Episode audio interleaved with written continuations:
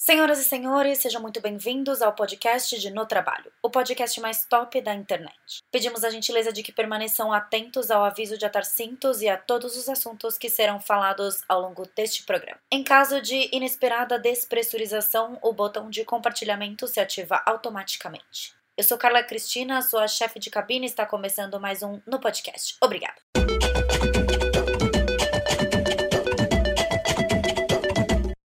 Oi, pessoal, estamos em mais um episódio de No Podcast. Sim, a gente voltou, pelo amor de Deus. Tava difícil a vida, né, menina? Final de ano é uma loucura. Mas estamos aqui, ano novo, vida nova e convidadas as mesmas, porém, como é geminiana, tá sempre procurando algo novo. Pode entrar, Carol Coelho! Uhul! Carol, Carol, Carol! Oi, gente, tudo bem? Tava com saudade, meninas. É, galerinha, o bagulho é louco e o bagulho vai ficar mais louco ainda. Quer dizer, a gente espera que fique menos louco, né? Que 2020 foi um ano bem louco. Um ano mais calminho, pelo amor de Deus. Exato, mas estamos aqui para falar de 2021, né, galera? É, e aí, a Carol trouxe uma proposta de tema muito legal para a gente falar. Algo que eu já pincelei em um IGTV lá do meu Instagram, mas a gente vai falar com um pouco mais de detalhe, que é construção de metas para o seu novo ano. Então, assim, a gente já está na segunda semana do ano, né? A gente está gravando esse vídeo no dia 15, mas ainda dá tempo de você começar a entender é, como as suas metas devem se comportar neste rolê chamado vida, neste rolê chamado novo ano. Então, a gente está aqui para conversar um pouco com vocês sobre como a gente vai construir as nossas metas para ver se isso ajuda vocês um pouco. Carol, você que é coach na empresa coaching, mudadora de vidas, coach de sucessos, como é esse rolê de metas aí na, no processo de coaching, tanto de carreira quanto life coaching? É, o coach basicamente é uma metodologia de trabalhar com metas, né? Então ele te ensina a, alcançar os seus objetivos, sejam eles de curto, médio ou longo prazo. Então, desde que eu fiz o coach, a minha vida é ter metas, nem que seja a meta de tomar café da manhã com calma, que seja a meta de malhar todo dia num horário X. Então, ele é de fato uma metodologia que te ajuda a mudar comportamentos. E aí, em 2020, tudo que a gente mais fez nessa vida foi né, mudar o nosso comportamento para se adaptar a uma pandemia, mas me ajudou muito também a não ter um 2020 de prejuízo, de marasmo. Eu tive ótimos resultados na empresa e acho que isso se deve ao fato de, depois de passar do pior, que foi o começo, parar é, para enxergar o cenário e falar, beleza, eu preciso me mexer. E aí, isso que te ajuda. Qual é a meta para eu cumprir essa semana, fazer um negócio diferente? E aí, sobrevivi, graças a Deus. É, esse ano passado foi um ano de sobrevivência, mas foi um ano em que é, a gente começou a entender o, o poder que a nossa criatividade pode ter. Eu acho meio zoado a gente ficar falando de que ah, a gente tem que tirar uma coisa boa desse ano e tal, porque foi um ano difícil, né, gente? A gente está. É, a gente ainda não saiu da pandemia, a gente ainda está nesse momento aí, tanto que se a gente olha, por exemplo, previsões astrológicas para o ano, elas só vão acontecer a partir de março, né, que é quando o ano astrológico começa. Então, até março aí a gente vai ter, que é provavelmente quando a vacinação vai ficar mais, é, mais acelerada no Brasil. A gente está tá vendo uma situação muito difícil no, no mundo e, e gente vê essa semana no Amazonas, eles não têm cilindro, é, as, as, pessoas estão morrendo. E, e, então essa situação ainda não, não é que virou o ano e o negócio vai magicamente mudar e vai ficar incrível, maravilhoso, perfeito, né? Mas mas esse ano de 2020 foi um ano de mudança de chave para o mundo como um todo.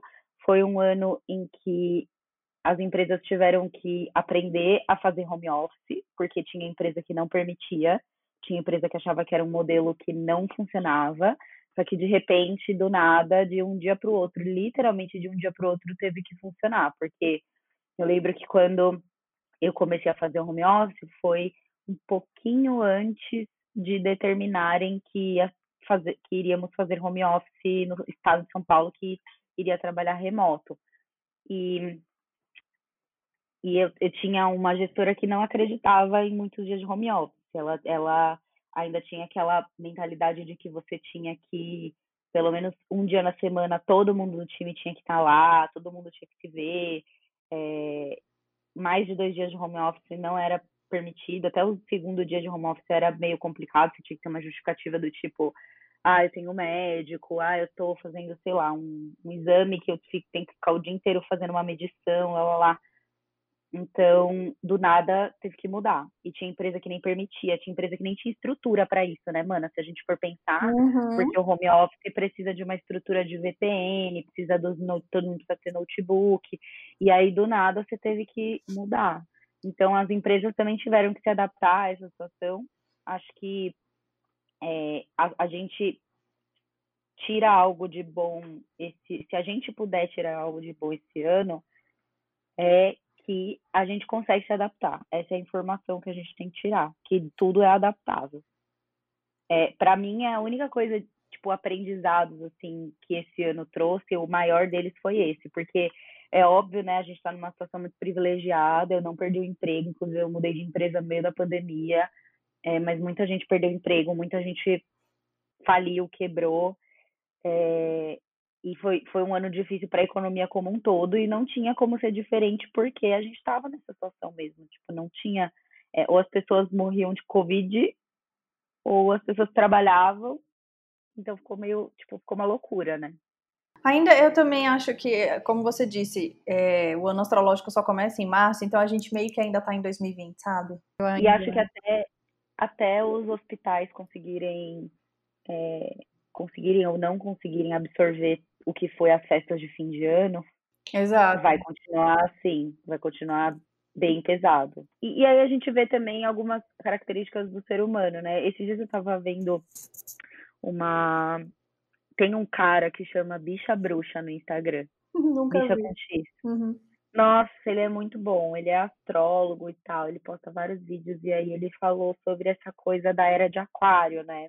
A era de Aquário começou, e aí as pessoas, né, ah, tal, não sei o que, agora vai mudar, a gente vai viver uma era diferente, lá, lá, lá, lá, lá. E aí ele falou, a era de aquário só vem para você se você estiver disposto a mudar pelo coletivo. Porque o aquário conta toda uma história de coletivo, né, de vamos nos unir em prol do mundo, não é mais eu, é mais a gente, a sociedade, o aquário conta muito isso. E aí, se você não vive, se você não aprende a viver em sociedade, se você não aprende a fazer a sua parte para beneficiar a sociedade como um todo, a era de aquário não é para você. Então esse ano foi um ano em que todo mundo teve que abrir mão de alguma coisa. Uhum, em nome do em outro. Prol, em prol do outro, exato. Assim como é a atitude de tomar vacina, né? A vacina não é para você, é para uma coletividade. Conta com a colaboração. Gente, eu sou alérgica ao ovo, então, por favor, tomem a vacina, porque eu não posso tomar. As pessoas dependem de você, ou você depende das eu pessoas. dependo das pessoas, exatamente. Quando a gente atingir a meta, nós dobramos a meta. Eu acho, é, e também esse foi um outro aprendizado, assim, de 2020, é que a gente, a gente se adapta, mas a gente precisa entender que a gente vive em sociedade. E, as, e tem muita gente que não entendeu isso. E é, é disso que eu tô falando, sabe? Da gente precisar fazer alguma coisa, abrir mão de alguma coisa nossa, abrir mão de alguma coisa pra gente, em prol do bem-estar social. Só que muita gente não fez isso. E aí você vê, não sei se você tá seguindo essa página, ficou bem famosa, que chama Brasil Fed Covid. Não. É o Instagram, nossa, até o Vitor de Castro falou esses dias, mas eu já tava seguindo ele mostra, eles mostram tipo as aglomerações que aconteceram no Réveillon, que, que já estão acontecendo. E aí tem tipo uns vídeos de uns shows assim, que cara, é um show tipo e tem, sei lá, mano, as pessoas estão igual antes da pandemia, colados ah, é, Neymar tá aí para dar o pior exemplo de todos, organizando festinha de Réveillon para 500 pessoas as pessoas perderam a noção, perderam o medo da doença, na verdade, né? no final do ano teve muita aglomeração mesmo, as pessoas foram para o Nordeste. Sabe o que eu acho? Que todas as festas aconteceram, só que meio que muqueadas. Porque foi muita gente pro Nordeste, muitos famosinhos em Trancoso. Aí a galera passou o Réveillon cada um dentro do seu quarto de hotel. Até parece. Conta outra. Exato. Então, assim, é, eu acho que aprendizado, outro aprendizado é que o ser humano pode ser muito egoísta, né? A gente precisa fazer as coisas em prol da sociedade, mas tem muita gente que não. É, quando você tá na sua situação de privilégio e não enxerga o outro, você se torna esse tipo de pessoa, né? Esses dias teve um vídeo aí que a, a desinfluencer postou de uma menina, acho que era em Florianópolis, não sei, que a polícia chegou pra fazer, sei lá, uma batida lá no restaurante que ela tava, e ela dizendo: Eu não vou sair daqui, vão me prender e aí ela postou nos stories o print que ela mandou pra mãe dela, dizendo pra mãe dela: se prepara aí que eu vou ser presa, porque daqui eu não saio. tipo, amada, você tá muito chateada porque estão interrompendo o seu jantar. Entendi. Lá no Amazonas as pessoas estão muito chateadas porque acabou o oxigênio no meio dessa porra dessa pandemia. Estão interrompendo a vida, né? Dela. É, exatamente. Pois é, mano. Essa... E aí, assim, 2021 só vai acontecer e o bagulho só vai ser bom se a gente pensar que a gente vive em sociedade, como a gente já deveria ter pensado há muito tempo, né? Uhum. Porque esses dias eu tava, eu tenho o costume de ouvir a CBN enquanto eu tô tomando banho, sabe? E eu tava ouvindo uma notícia deles que o Japão tá estudando as novas cepas do Covid, e tem três, né? E uma delas é brasileira. É uma brasileira, uma de UK uma e uma indiana, outra é? país. É, indiana, alguma coisa assim.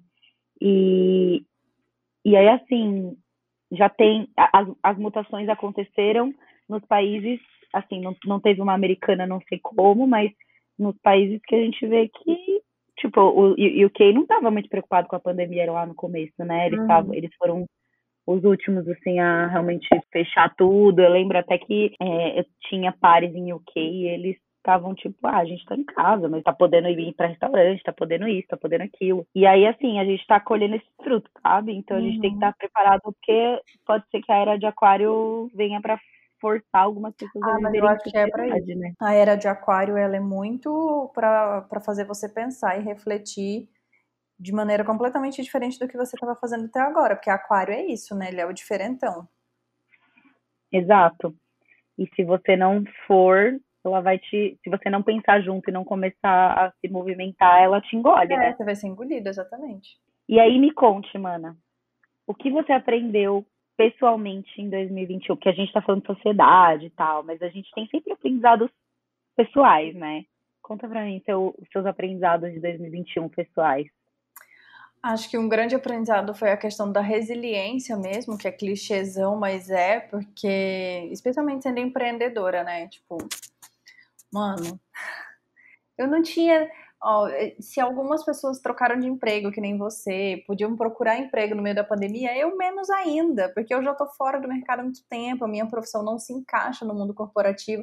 Então, no meio do desespero, eu tive que me reinventar e permanecer ali, feito uma esponja.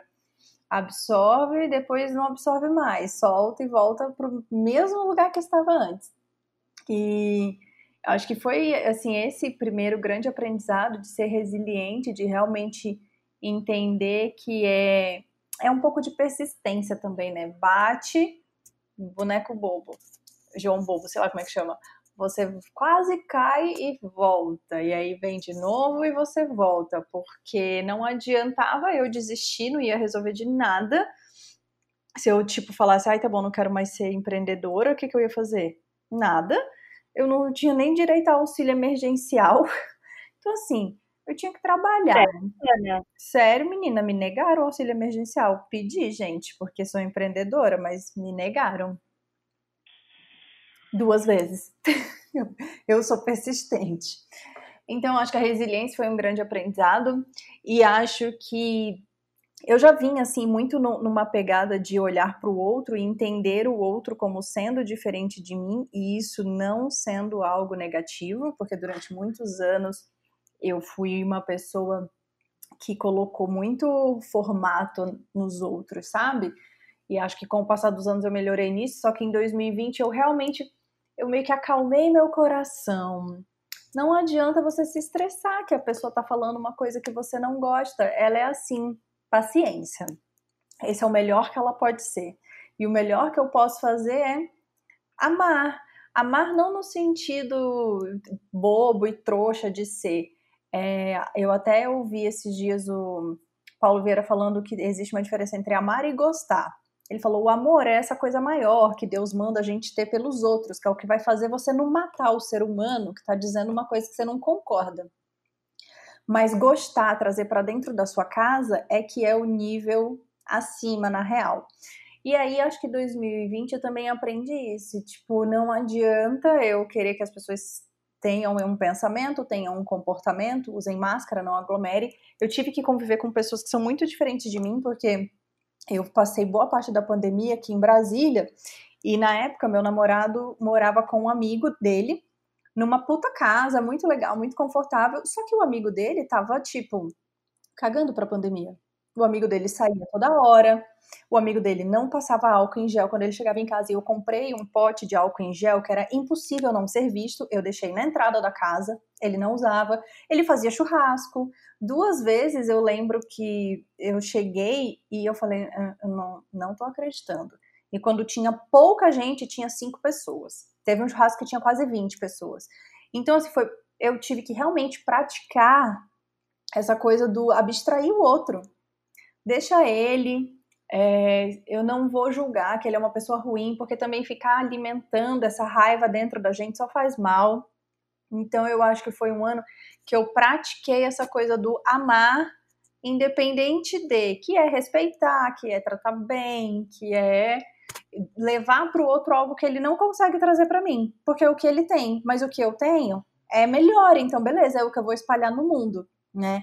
É, voltar a conviver também com a, com a família do meu namorado, por exemplo, a gente ficou um tempão, óbvio, sem ver os pais dele. E aí, quando a gente foi visitar os pais dele, meus sogros também são bolsominion, então, sabe, essa, é sempre uma questão muito difícil você ficar perto da, da, das pessoas que viam a pandemia de uma maneira muito diferente e que passavam o dia inteiro vendo notícia no Facebook, fake news, que você falava, meu Deus, mas eu vou bater a cabeça dele na parede, não é possível. Então, assim, não, não adianta não adiantava. Então eu acho que praticar esse esse amor no sentido de paz, de olhar para aquela pessoa e, e com misericórdia e falar eu espero que ela melhore um dia e eu vou de alguma maneira aqui, né, ensinar, falar para dar uma conferida antes. Eu acho que foi assim um grande aprendizado. É muito difícil, né? Porque tem umas coisas que você vê assim que são reproduzidas e você fala, cara, como que a pessoa acredita que isso é verdade? Uhum que é principalmente as coisas em relação à vacina, sabe? E aí você, você fala, meu, a pessoa. E, e a, a, a, gente tem uma falsa impressão, não sei, mas eu tinha há muito tempo atrás uma falsa impressão de que as fake news elas eram muito direcionadas a pessoas que não tinham tanto conhecimento, pessoas que não tiveram tanta oportunidade de, de se conectar assim, com o mundo, ou se conectar com a ciência, ou, ou até pessoas menos escolarizadas. Daí eu vi meu pai compartilhando fake news. E meu pai tem, tipo, duas pós-graduações.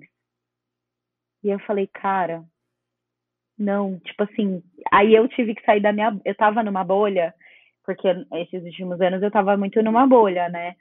eu, eu excluí muita gente do Facebook, porque essas pessoas compartilhavam fake news ou elas eram a favor do Bolsonaro. E aí é, eu tive que pa parar para pensar do tipo, cara, tem gente que. Tem, tem gente que não, não, é que não é que acredita no Bolsonaro porque essa pessoa é ignorante, né? Ignorante no sentido de não escolarizada. É, tem gente escolarizada que acredita nele. Uhum. E aí eu falei, caralho, mano, puta que pariu fudeu. E aí eu pensei, aí 2020 foi um eterno, puta, fudeu, fudeu, fudeu, fudeu. Continuei pensando até o final do ano que fudeu, fudeu, fudeu, fudeu. Mas foi um exercício para mim de também tampar os ouvidos para pessoas de fora, sabe? Porque foi um ano, eu sou uma pessoa muito social, né? Não de, tipo, até não tão baladeira como as pessoas esperam que um sagitariano seja, mas eu sou uma pessoa muito do coletivo, do sentido de que eu gosto de estar perto de amigos, eu gosto de estar perto de pessoas, gosto de, de sair, de, de enfim, não gosto muito de aglomeração, aglomeração, mas eu gosto de estar perto de gente. E aí foi, esse ano foi um ano em que eu tive que aprender muito a conviver sozinha, né? Porque por mais que eu more com duas meninas e eu esteja namorando e tal, é um ano em que você tá mais pra dentro, né? Uhum. Foi um ano que você tava pra dentro, então eu tive que. É, e aí eu comecei a perceber que eu ouvia muito mais as vozes que estavam ao redor de mim do que a minha própria voz. Uhum.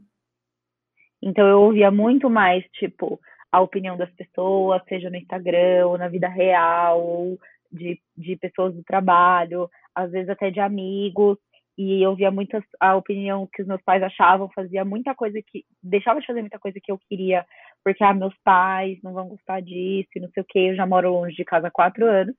E aí eu comecei a internalizar isso e eu falei, cara, eu não posso ouvir a voz, porque quando você fala assim para as pessoas, muitas vezes você tá falando não para você mesmo, né? Uhum. Sempre. E ao longo da vida, a gente, acho que principalmente como mulher, a gente é muito condicionada a falar assim para os outros e não pra gente. Uhum. O homem não, né? O homem tem mais liberdade, ele é feito, ele é, ele é criado para ser, né, essa, esse conquistador, essa pessoa que vai e faz e tal. Mas a mulher nunca foi criada e condicionada para isso. E aí eu comecei a perceber o tanto de sim que eu falava para os outros e o que era o tanto de não que eu falava para mim. E aí um exemplo disso que é bobo, mas não é bobo, é o piercing. Eu fiz um piercing no nariz. É, eu já tive esse piercing durante muitos anos, e aí eu tirei, durante muitos anos não, algo, há muitos anos atrás, tive esse piercing durante uns meses, tirei, e aí eu tava querendo colocar de novo e tal, e aí eu fui e coloquei. Aí eu fui pra casa dos meus pais e eu fiquei pensando, puta, eu tiro o piercing, não tiro o piercing. Eu falei, cara, eu não vou tirar o piercing, porque eu sou a Carla, é a, a Carla, neste momento, tá com piercing. Então, tipo assim, não vou de piercing. Aí eu fui, Aí depois de uns dias meu pai me mandou, a gente eu tava conversando com meu pai sobre outros assuntos, ele me mandou um áudio no WhatsApp falando: "Ah, é porque seu piercing, ele nem falou piercing, ele falou esse negócio no nariz". Tipo assim, parece que se ele falar piercing, a língua dele vai cauterizar e cair. Mas aí ele falou: "Ah, esse negócio no nariz, que não sei o quê, que você é tão bonita, lá lá lá, lá. Eu ouvi, não respondi. Mas aí no dia seguinte ele estava lá compartilhando notícia no Facebook, eu sou contra ideologia de gênero, eu sou contra a legalização do aborto. Eu quase falei, então, você é um homem hétero, um homem hétero, você nem tem útero, o que, que você tá opinando disso? Mas aí eu falei, cara, eu não vou falar. Porque, tipo assim, eu ouvi o que ele acha, eu sabia que ele achava isso, mas eu não vou falar assim para ele. Porque a vida inteira eu tive que falar assim para ele e não para mim. E aí eu hoje estou pagando psicóloga e não tratei desses traumas ainda por causa dele. Então, vida que segue. É, exatamente. É, é isso que eu acho que a gente aprende, né? Tipo, olhar para o outro e, e, falar, é isso. Ele é assim.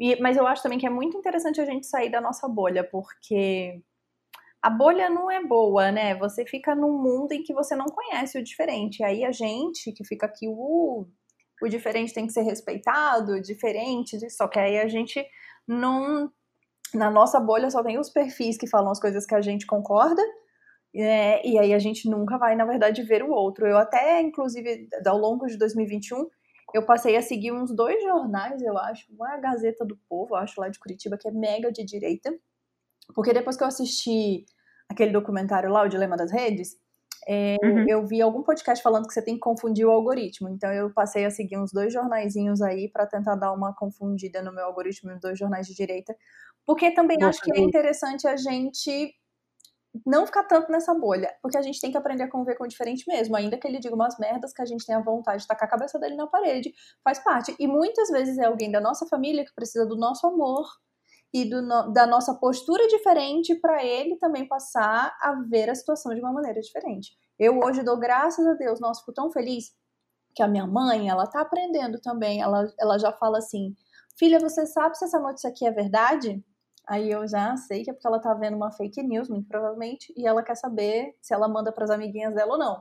Que nem quando eu tava lá em Roraima no final do ano, ela falou: Você soube que a primeira mulher vacinada morreu? Aí eu falei: Não.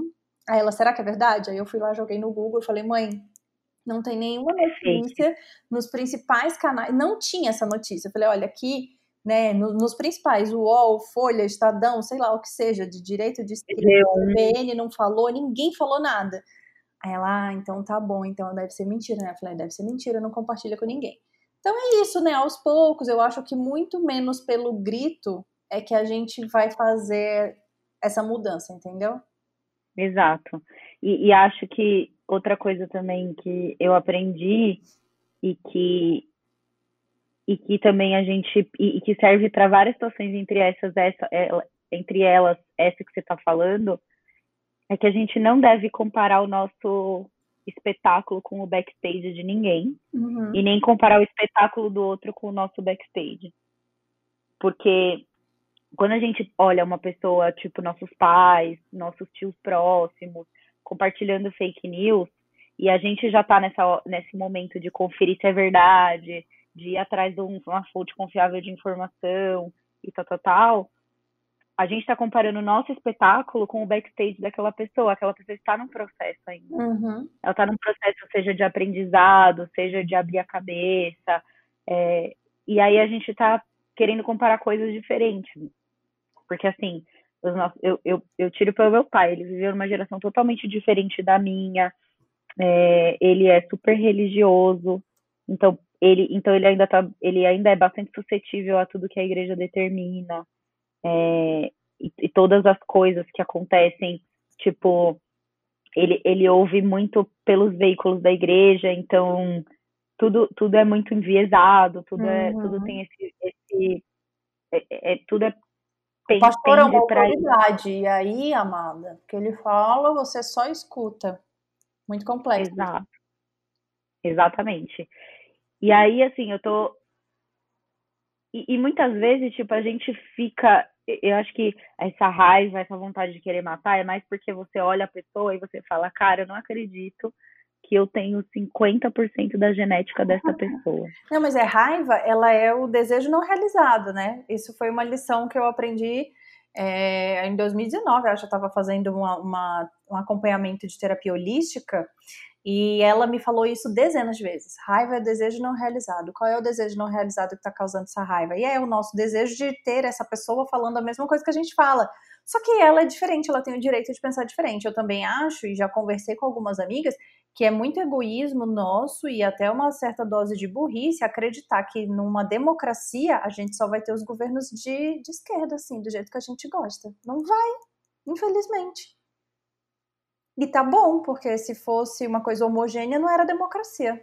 É, então. E, e é difícil porque é, é, a minha mãe, a minha mãe fala isso, que né, amar o outro, que é mandamento bíblico, ela fala é, é fácil amar o outro quando o outro é legal, uhum. quando o outro não, quando o outro não fala umas merda, quando o outro é muito fácil. Agora vai amar o outro quando o outro compartilha fake news no WhatsApp. Exato. É difícil esse negócio de amar o próximo, é difícil. É bem difícil.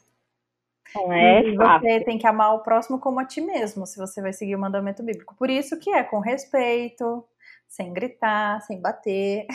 Sem matar o amiguinho. Sem matar o amiguinho. Quando a gente atingir a meta, nós dobramos a meta. Esse ano também, para mim, foi um ano em que eu aprendi muito a respeitar o meu corpo, sabe? Porque eu vi meu corpo mudar durante a pandemia eu comecei, eu, eu tenho alguns problemas no, no pé, no joelho e tal, problema articular, e eles se agravaram ao longo da pandemia porque eu estava fazendo menos atividade física, então meus músculos todos deram uma enfraquecida, além do fato de eu ter engordado, né? Todo mundo engordou durante a pandemia e, tipo, tá tudo bem, gente, as pessoas engordam, não uhum. tem, isso não tem que ser uma questão.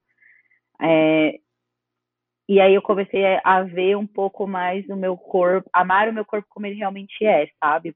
E que e é uma coisa muito difícil. Então, assim, o movimento body positive é, é incrível, é maravilhoso, mas é muito difícil você genuinamente, genuinamente olhar, se olhar no espelho e se achar bonita do jeito que você é. É muito complicado. Mas a gente tenta diariamente. Tipo assim, você realmente amar o seu corpo e achar ele bonito, porque a gente só segue no Instagram a menina magra, linda, uhum. loira. Então o que que eu fiz? Eu já seguia antes, né, aqueles aqueles pode aqueles perfis no Instagram que mostram os photoshops das blogueiras e tal. Mas aí, mais do que isso, eu comecei a seguir diversidade de corpo, que foi uma coisa que me ajudou muito, sabe? Então eu segui aquela, eu tô seguindo aquela Camila, eu não lembro o sobrenome dela, É, mas vai estar tá na descrição do podcast, tá, gente? Uma coisa assim. É a Camila que fez bariátrica e ela, ela já passou por processo de engordar e emagrecer várias vezes. Aí ela fez uma bariátrica e depois fez uma plástica, uma plástica reparadora para tirar a pele e tal. E aí eu comecei a seguir ela no Instagram, principalmente, não por causa dela em si, sabe? Mas assim, é, o, o perfil dela me ensinou muito sobre amar o próprio corpo, porque ela é, ela é uma pessoa que todo mundo tá nessa jornada, tá, gente? Não é que ela passou por isso e tal, mas ela, ela é muito honesta no Instagram dela, do tipo, tem dia que eu acordo e me acho horrível, tem dia que eu acordo e me acho linda, e cada dia a gente tem que viver um dia de cada vez e tal. Só que aí ela tem um hábito que eu acho que é um hábito muito bom, porque expõe mesmo a realidade, de printar os comentários das pessoas falando falando coisas absurdas, super deselegantes a respeito do corpo dela. Do tipo, como que seu marido te ama com você com esse corpo, sabe? Coisas muito pesadas, mano. E aí eu falo, caralho, como o ser humano é podre. E aí, sabe o que é pior? Esses comentários vêm de outras mulheres. Ah, sim.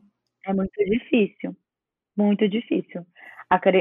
E aí, assim, você tá, a gente tá vivendo num momento em que a gente, nós como mulheres, temos que nos unir, a gente tem que, a gente tem que estar tá unida, a gente tem que defender outras mulheres.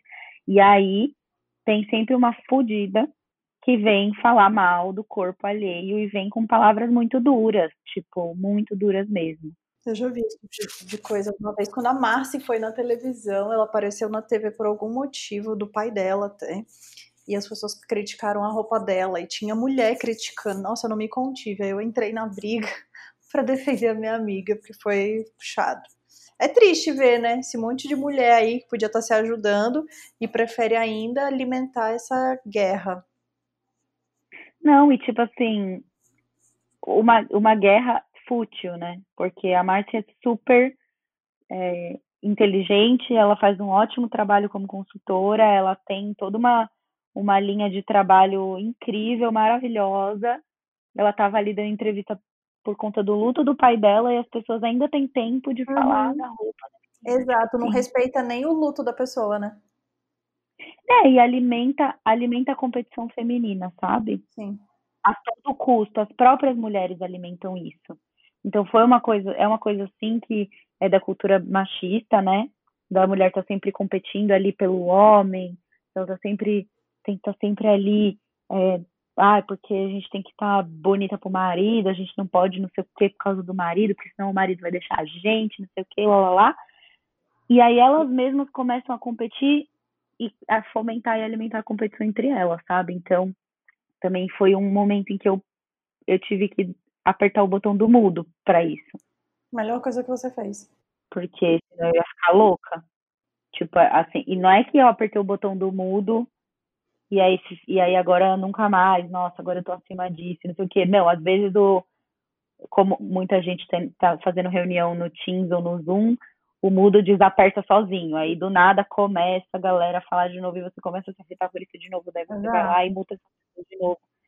É um eterno um eterno aprendizado em torno disso. E, e esses aprendizados são bons, assim, na, óbvio que na hora a gente tá muito, é muito foda na hora achar que em algum momento a gente vai usar isso a nosso favor, porque na hora você não quer usar isso a seu favor, na hora você quer que só isso acabe mas no futuro, né, num futuro que no caso para mim é o futuro é agora, 2021, eu estou usando isso para uma coisa boa. Eu estou começando a entender qual, o que, que eu posso pegar disso e fazer isso se transformar numa coisa boa. E aí isso se junta com as nossas metas de 2021, né? Como que a gente pode pegar todos esses aprendizados que a gente teve em 2020 e trazer para 2021, não de uma forma tipo, ai, gratiluz, good vibes e tal, mas assim, tá bom, a vida me deu uns limão azedo pra caralho. Eu preciso fazer uma caipirinha sair desses limões. O que que eu vou fazer? Porque esse negócio de se a vida te der um limão, faça uma limonada, isso é coisa de um século atrás. Agora o negócio, assim, para você realmente fazer o negócio direito, você tem que pegar o limão e fazer uma caipirinha. e como que se faz uma caipirinha disso? É, então. É importante a gente dizer também que tá tudo bem é, é sofrer, né? Faz parte do, do processo. É, realmente eu acho que a, a, gente tem vivido anos de muito coach. e eu já falei disso aqui, que por um tempo eu até me afastei do coach, porque era muito muita postagem de coaches não necessariamente preparados, mas enfim, eu retornei, vou fazer outra formação esse ano. É, eu acho que assim, a gente tem que tomar só um cuidadinho com a tal da positividade tóxica e a produtividade tóxica que é pregada hoje em dia na internet. Mas metas nos ajudam a ter um norte. Aquela frase clássica de Alice no País das Maravilhas: para quem não sabe aonde ir, todos os caminhos servem. Então, quando você não tem nenhuma meta traçada, e eu vejo isso muito claramente nas minhas clientes, nas pessoas com quem eu convivo, você só vive. Deixa a vida me levar, a vida leva eu. Aí chega um momento que você olha e fala: caraca, mas o que, que eu fiz? E aí você efetivamente não fez nada. É que nem aquele dia de trabalho que você faz, faz, faz, quando acaba o dia você fala, nossa, mas eu não fiz nada. Porque você não tinha minimamente um roteiro para entender como ia ser o seu dia e o que você ia cumprir. Então é importante a gente ter meta para saber, saber aonde a gente quer chegar, para ter um caminho a trilhar. Senão você fica ali pulverizado demais, não chega em lugar nenhum nunca e não vai ter realizações, né? Porque dificilmente algo vai acontecer na sua vida assim sem que você tenha feito nada para isso. Você vai ganhar uma herança um dia. Show, você não trabalhou para ganhar esse dinheiro, mas esse dinheiro só vai se transformar em algo se depois disso tiver uma ação prática sua também, senão depois você pode perder tudo. E aí, depois desse 2020 maluco e triste e intenso pra gente, eu acho que é legal a gente pensar em metas para 2021. É, eu acho que assim, cada um tem que entender também o cenário que se encontra. Eu, por exemplo, tive um segundo semestre de 2020 muito bom para o trabalho, que me faz querer ter metas ousadíssimas para 2021, entendeu? Então eu tô trabalhando aí a todo vapor, pensando em um monte de coisa. Mas se esse não foi o seu ritmo, respeite o seu ritmo, né? Mas pense pelo menos em uma meta de para a vida pessoal e pense em uma meta para a vida profissional. Então, assim, eu quero, por exemplo, fazer uma viagem e eu quero ser promovida, não, não necessariamente em 2021, mas eu quero ser promovida para tal cargo em até dois anos. Aí você tem dois anos para traçar o que vai acontecer eu quero, de repente, participar de um projeto X aqui na, na, minha empresa, que eu sei que vai rolar esse ano, e o que, que eu preciso fazer para chegar lá? É, eu quero fazer um curso, eu quero.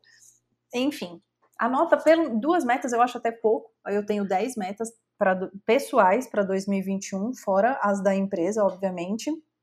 E aí, a gente tinha conversado de passar uma metodologia aqui para as pessoas criarem as suas metas, porque pode né, parecer que é só uma coisa aleatória. Escreve aí no seu caderninho de sonhos. Não. Existe uma metodologia, existem várias, mas existe uma metodologia que eu gosto que é a Meta Smart, que você conhece, está super inserida no mundo corporativo e tal. São, então, cada letra da palavra Smart significa um conceito que a sua meta tem que ter. Então, você pega o seu caderninho e anota, e depois do final desse podcast, você cria as suas metas concretas e com técnica para você entender que ela de fato é uma meta que vai ser cumprida. Porque não adianta eu, Ana Carolina Coelho, falar: esse ano eu quero faturar um milhão de reais.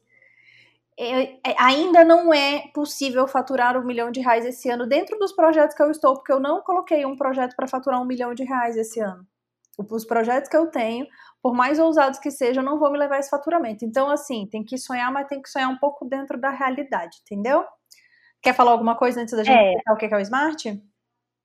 Não, eu quero, eu quero assim, tipo, pode ser que a sua meta seja ganhar um milhão de reais, mas assim, é, sei lá, daqui a 10 anos, e essa meta, às vezes, você precisa partir ela em vários uhum. pedacinhos. Então, assim, uma boa, por exemplo, eu tenho uma meta de daqui a três anos eu fazer exercício físico todos os dias da semana todos os sete dias da semana.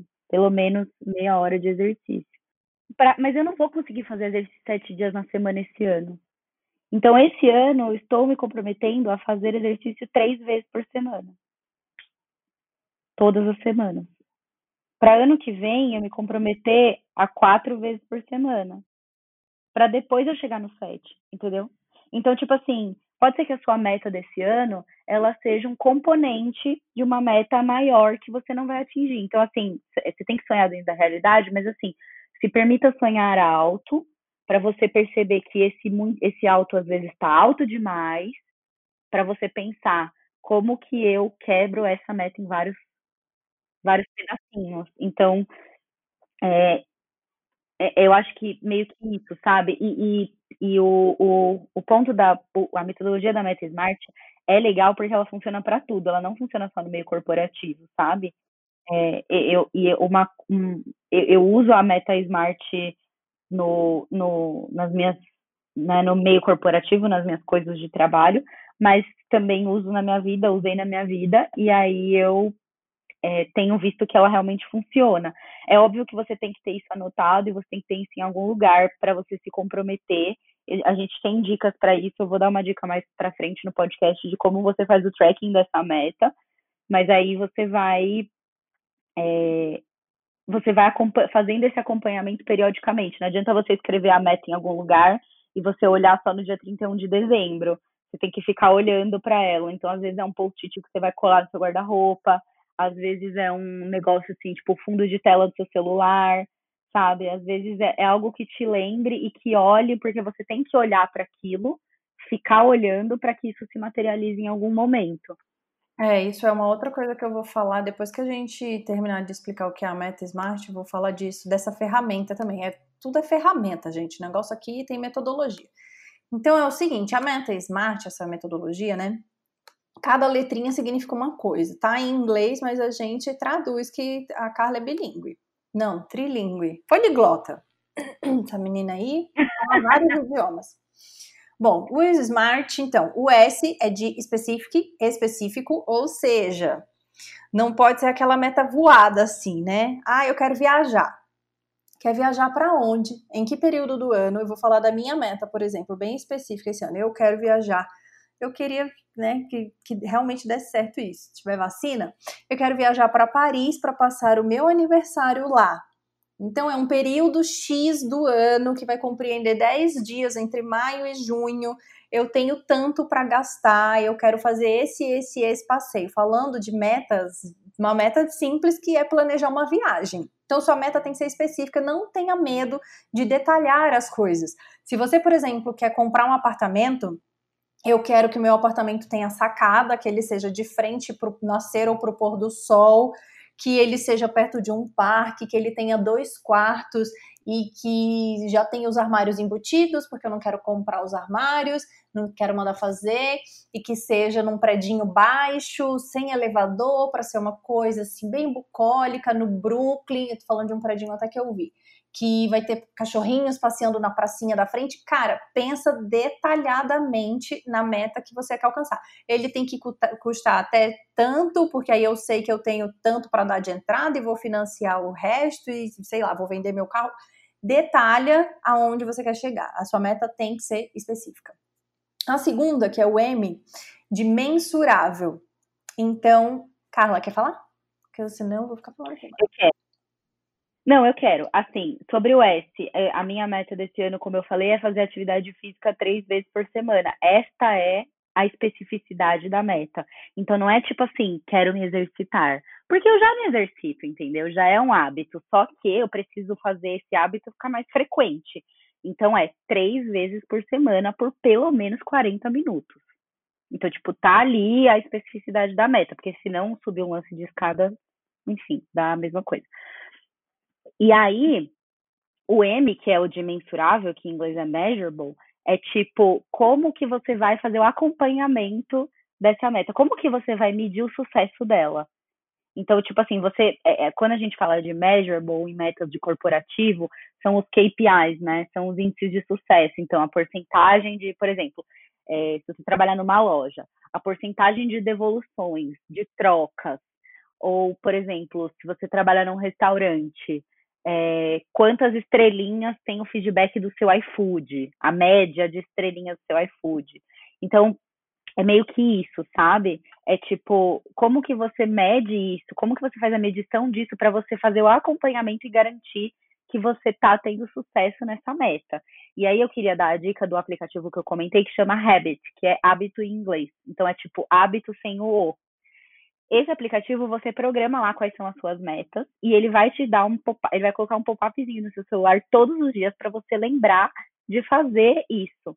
Então, tipo, ah, eu tenho que fazer 40 minutos de exercício pelo menos três vezes por semana. Eu tenho que ler pelo menos 20 minutos três vezes por semana. Como é que como é que eu vou medir isso? Esse aplicativo te avisa, te faz, ele te dá um pop, ele te dá uma mensagenzinha pop-up.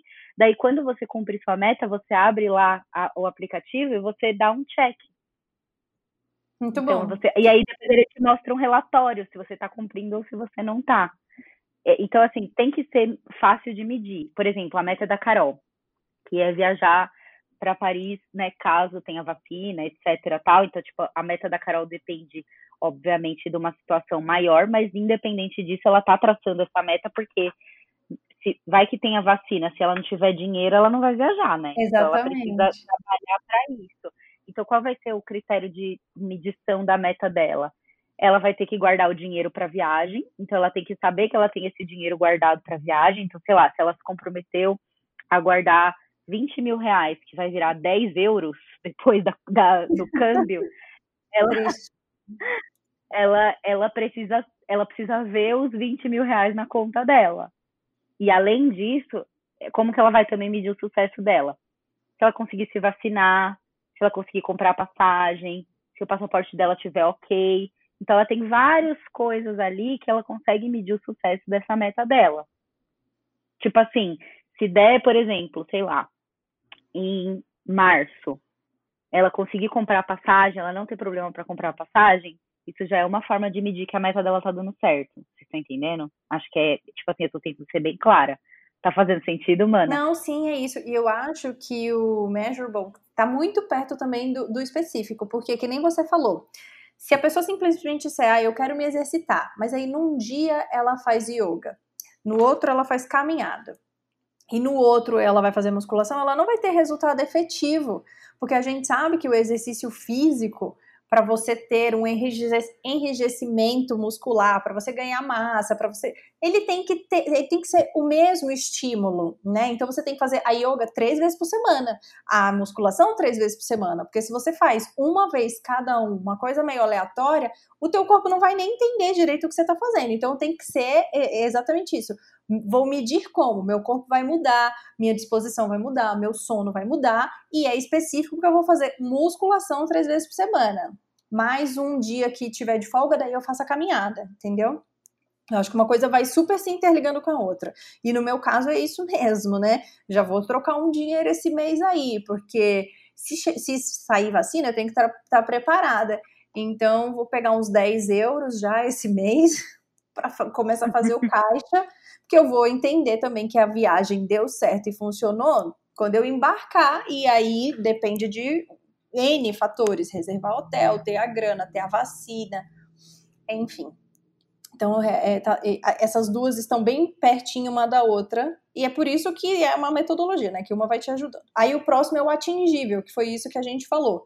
Não adianta só falar algo que você quer muito, mas que agora não vai acontecer. Por exemplo, ano passado eu passei muitos meses aqui em Brasília e aí a gente começou a pensar, meu namorado sempre quis ter uma casa e tal, e a gente começou a pensar se não seria então a oportunidade da gente comprar uma casa aqui, na verdade ele queria construir. Fomos ver.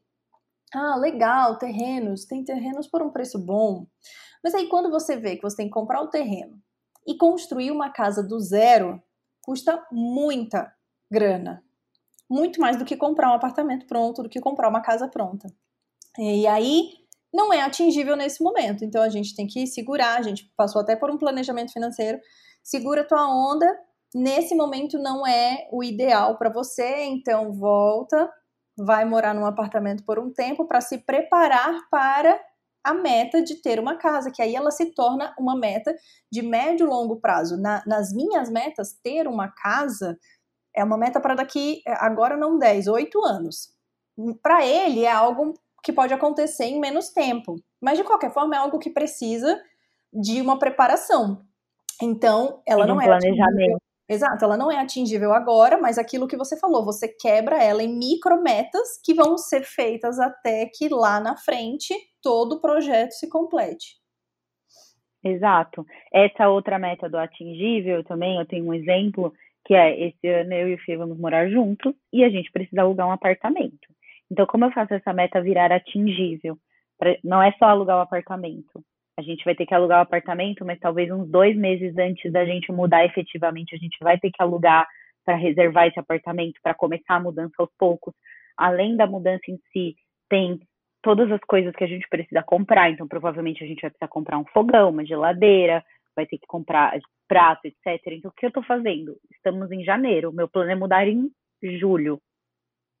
Então, a gente vai estar comprando as coisas agora. Porque para eu atingir minha meta, essa meta ser atingível, eu tenho que ter coisas antes dela.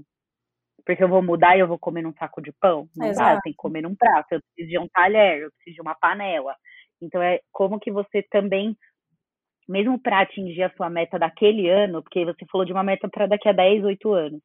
Se a gente está falando de uma meta para esse ano, como que você faz essa meta ser atingível até o final do ano, né? Até o seu até o momento de você realmente cumprir essa meta, porque essa minha meta é mudar até o meio do ano, né? Julho é o meio do ano. Então, como que eu faço essa meta ser atingível? Ela só vai ser atingível se eu começar a me preparar agora. Exato. Então, eu já estou fazendo isso, porque se eu chegar a esperar até julho para comprar um jogo de panela, geladeira, uma máquina de lavar, uma máquina de não sei o que, lá, lá, lá, liquidificador, não, não sei o que, aí eu não vou conseguir. E não é mais atingível, você vai se endividar para fazer o negócio. Exato. Então, é, é o, o negócio do atingível também é você se preparar para isso. É como que você se prepara e como você faz isso acontecer até o período em que você tem que é, colocar, até o período em que você tem que fazer. Também é o negócio que a, a, Carol falou de tipo, você não pode sonhar muito alto. Eu tenho um, um sonho de fazer exercício físico sete vezes por semana, mas esse ano eu sei que eu não vou conseguir cumprir, porque ano passado eu mal consegui cumprir o das três. Então, como é que eu vou fazer para cumprir um de sete, entendeu?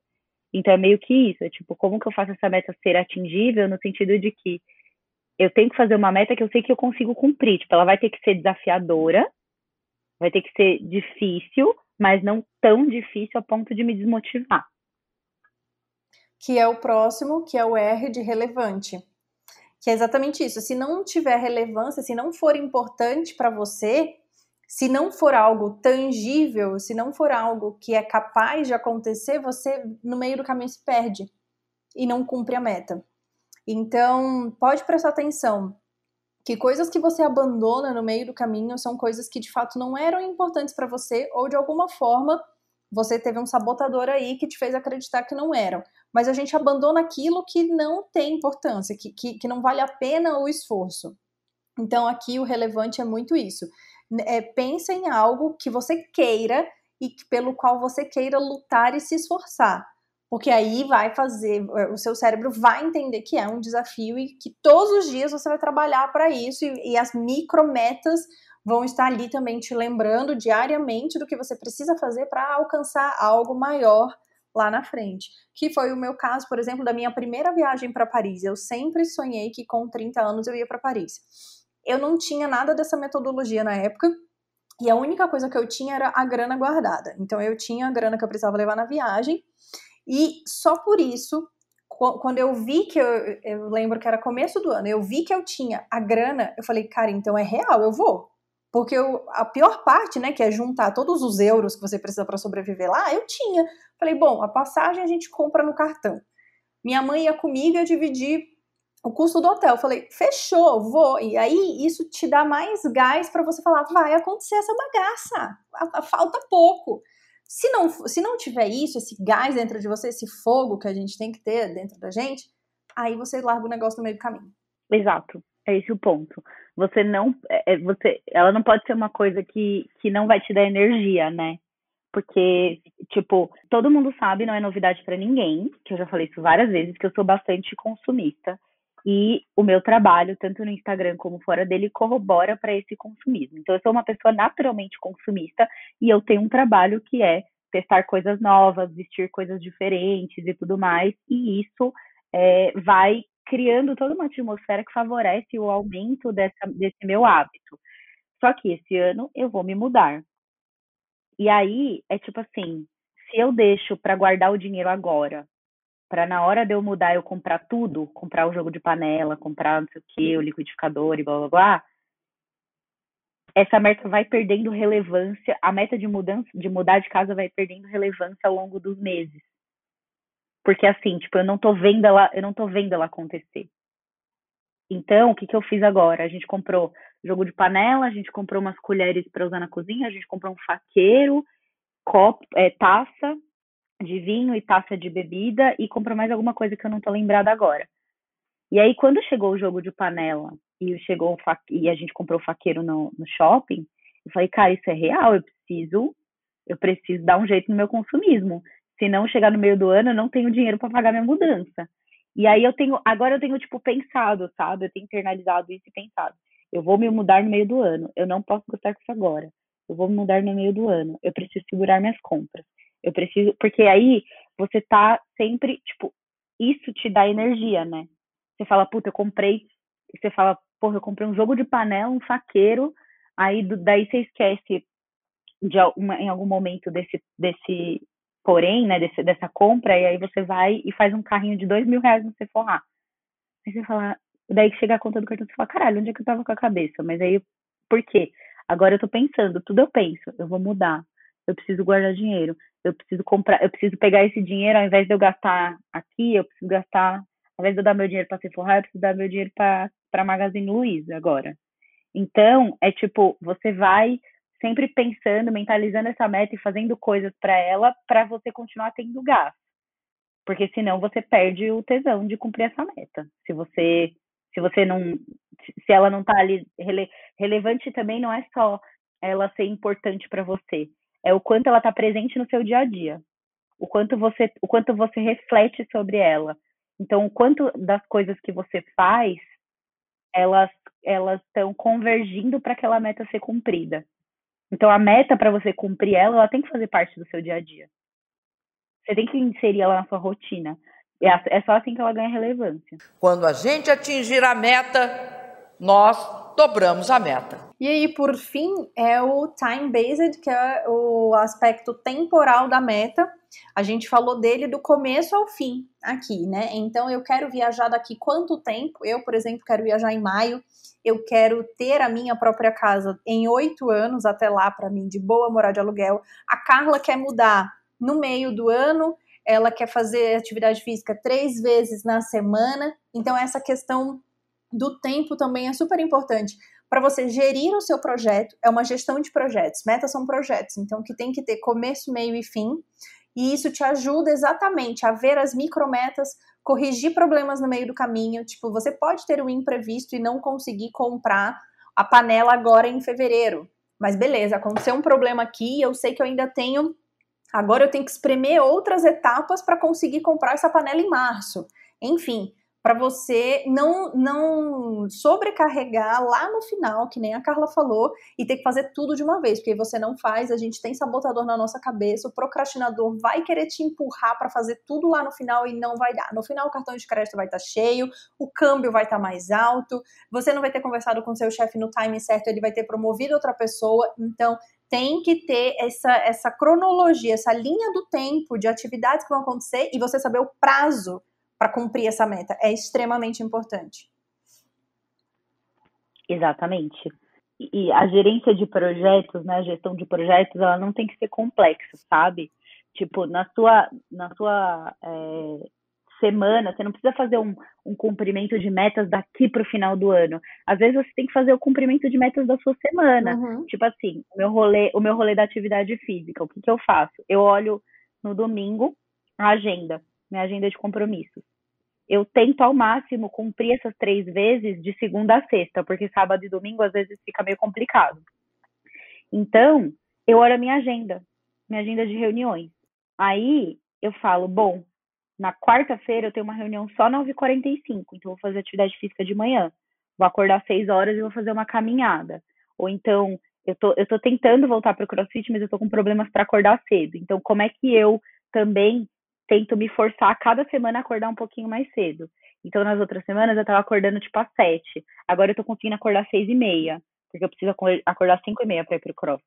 Então, como que eu vou fazendo isso... É, como que eu vou fazendo isso fazer parte da minha vida? É, tipo, encaixando isso na rotina. Aí, por exemplo, às vezes acontece alguma coisa que nem você falou, imprevisto no meio do caminho. Às vezes algum abençoado, iluminado pelo Senhor, marca uma reunião oito e meia da manhã. Aí fudeu meu planejamento, mas porra, ai, fudeu meu planejamento, não vou conseguir fazer exercício. Não, calma. Aonde é o meu próximo buraco na agenda? Uhum. Já que eu tô tendo que entrar 8 e 15, aonde que eu posso abrir mão de um horário para fazer uma hora de atividade física? Ah, não, é aqui. Beleza, então é aqui que a gente vai, sabe? Então, tipo, é meio que você aprender a gerir e replanejar caso alguma coisa dê errado. Mas é assim, esse replanejamento tem que ser rápido. Então, muitas vezes você precisa meio que, tipo, planejar a sua semana, ou às vezes planejar até quarta, porque nem a sua semana, às vezes, você consegue planejar. Você planeja até quarta. E aí, no caso dessas coisas que precisam de buracos na agenda, no caso da atividade física, marca um horário. Eu marco um horário para essas coisas no meu calendário do trabalho, porque aí fica ocupado. E aí a pessoa fala, tipo, ah, eu tentei marcar com você oito e meia, não consegui. Então é porque oito e meia eu não, não consigo mesmo. Ah, mas é muito urgente, puta, eu preciso, não tem outro horário. Tá bom, tudo bem. E aí você deixa avisado que, ó, neste dia eu vou sair mais cedo.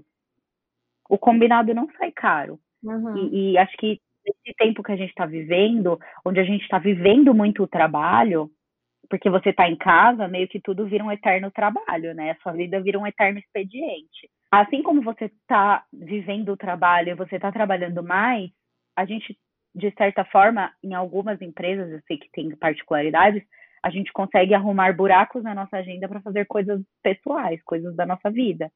Então, tipo, você já está trabalhando até nove da noite. Será que naquele período ali das três e meia até as quatro e meia, que você não tem nenhuma reunião, você não pode parar para fazer uma caminhada, para fazer uma meditação? Já que você já está trabalhando mais do que oito horas por dia, você tem essa necessidade? Será que você não consegue? Porque às vezes, até aquela parada no meio do expediente, que você está pensando em outra coisa, está fazendo outra coisa, aquilo vai refrescar a sua cabeça para você voltar e trabalhar com produtividade. Exatamente. Então também é isso, sabe? É, é planejar e replanejar. Então, é super importante também, para finalizar, falar da visualização das metas, né? Que a gente citou lá no específico, quando eu disse, por exemplo, que seu apartamento tem que ser de tal e tal jeito. Então eu acho legal fazer um mural. Você pode fazer no Pinterest, mas eu acho que físico funciona mais. Faz um mural com imagens. Queremos imagens da casa, da viagem, pega uma foto do corpo, pega uma foto, sei lá, de qualquer meta que você queira, entendeu?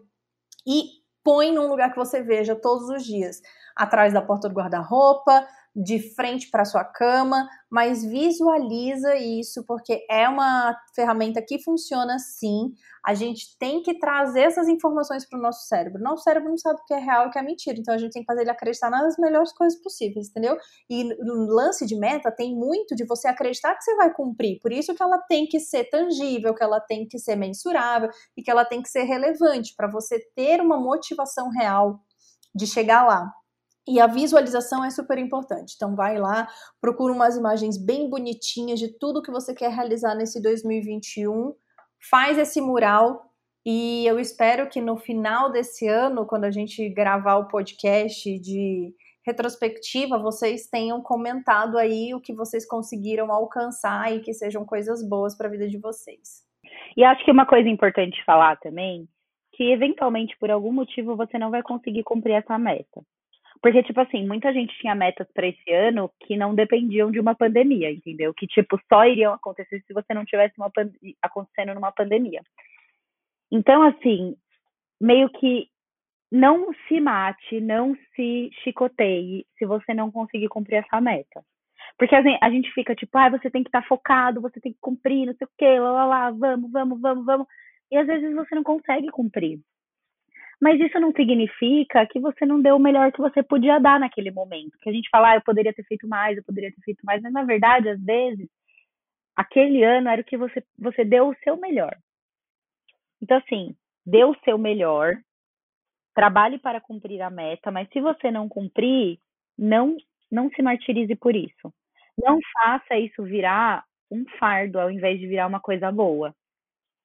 Então, tipo assim, pode ser que, sei lá, eu não consiga me, exercitar três vezes por semana em todas as semanas do ano.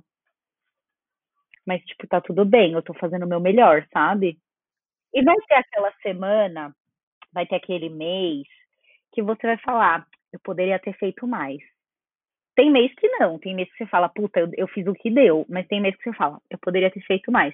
Nesse mês que você faz essa reflexão do eu poderia ter feito mais, pensa, tipo, bom, eu poderia ter feito mais. Então, vamos tentar com mais afinco no próximo. Então, tipo, não, não se mate, mas reflita se você realmente fez o que você podia ou se você realmente fez o seu máximo e não deu.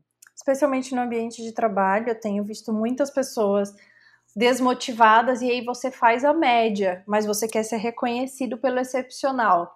Então acho que vale uma autocrítica aí de que a gente só tem resultados excepcionais quando a gente age de maneira excepcional. Isso significa bastante esforço.